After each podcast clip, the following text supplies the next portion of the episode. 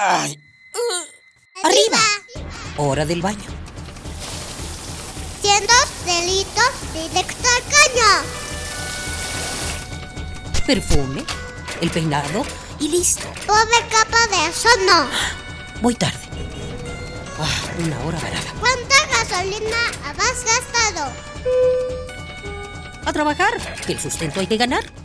¡Eh! ¿Mediodía y no he comido? Dame uno para llevar, por favor. ¿Me regalas una bolsa? Mucho plástico en el suelo. Detente, detente. ¿Miraste tu paso por la Tierra? Es tiempo de conocer mi huella. Tu huella. Nuestra huella en el planeta.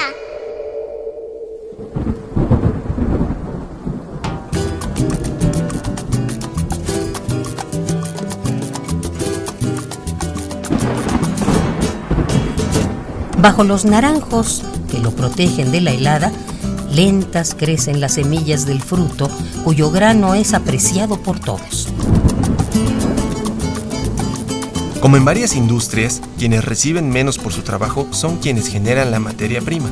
En los sembradíos, los cafetaleros, después de un ciclo más de siembra y cosecha, ven sus esfuerzos mal pagados. Cuidan el café del sol, la lluvia, los insectos, lo protegen hasta que dé sus frutos y estos sean buenos para recogerlos.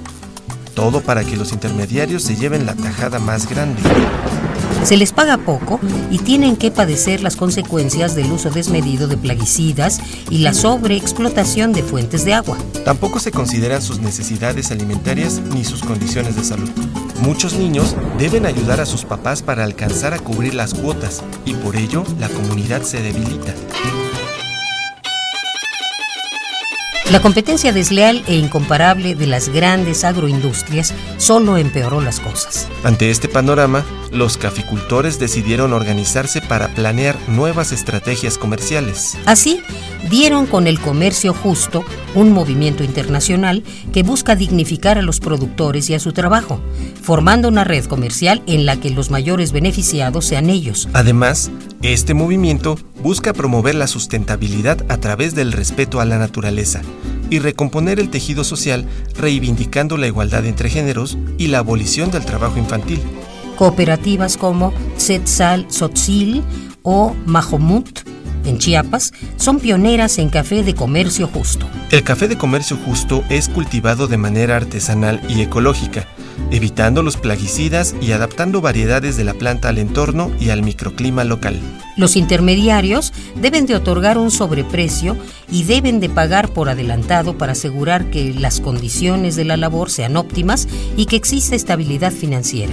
La certificación a nivel internacional la realiza la Fair Trade Labeling Organizations International, un organismo internacional creado por diferentes ONGs que funge como coordinador general del movimiento. De esta manera se busca revertir algunos de los efectos negativos que han provocado las políticas comerciales. Por ello, hay que apoyar a las cafeterías y restaurantes que utilicen café de comercio justo, participar en programas de voluntariado para apoyar al movimiento, consumir productos certificados como comercio justo. Puedes identificarlos con el logo verde con azul que dice Fair Trade.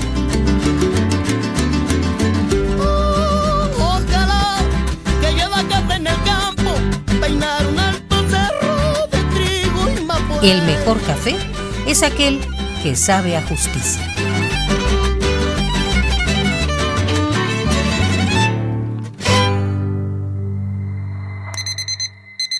Ay.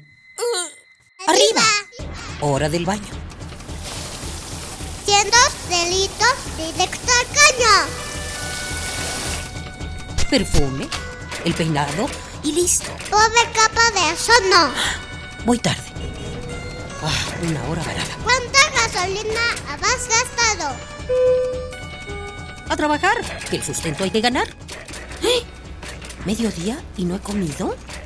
Dame uno para llevar, por favor. ¿Me regalas una bolsa? Mucho plástico en el suelo. Detente, detente. ¿Miraste tu paso por la Tierra? Es tiempo de conocer mi huella. Tu huella.